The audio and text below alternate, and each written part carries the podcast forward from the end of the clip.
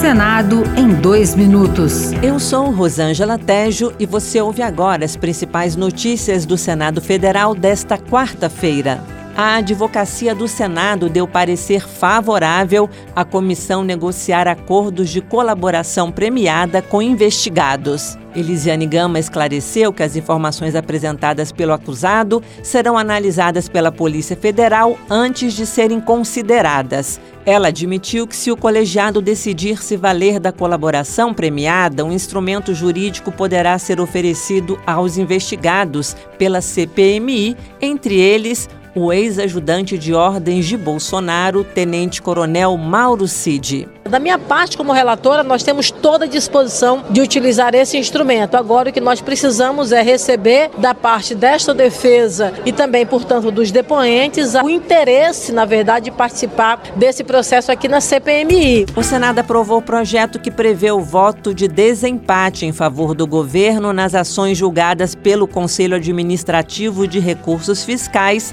o CARF. O projeto prevê o pagamento das multas com descontos sobre juros, juros parcelamento em 12 meses. A medida poderá render mais de 59 bilhões de reais para os cofres públicos, segundo o relator da proposta, senador Otto Alencar, do PSD da Bahia. O voto de qualidade é fundamental para que o governo possa receber aquilo que é devido.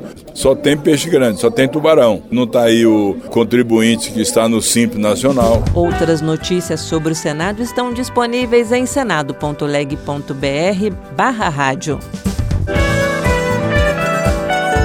Senado em dois minutos. Uma produção Rádio Senado.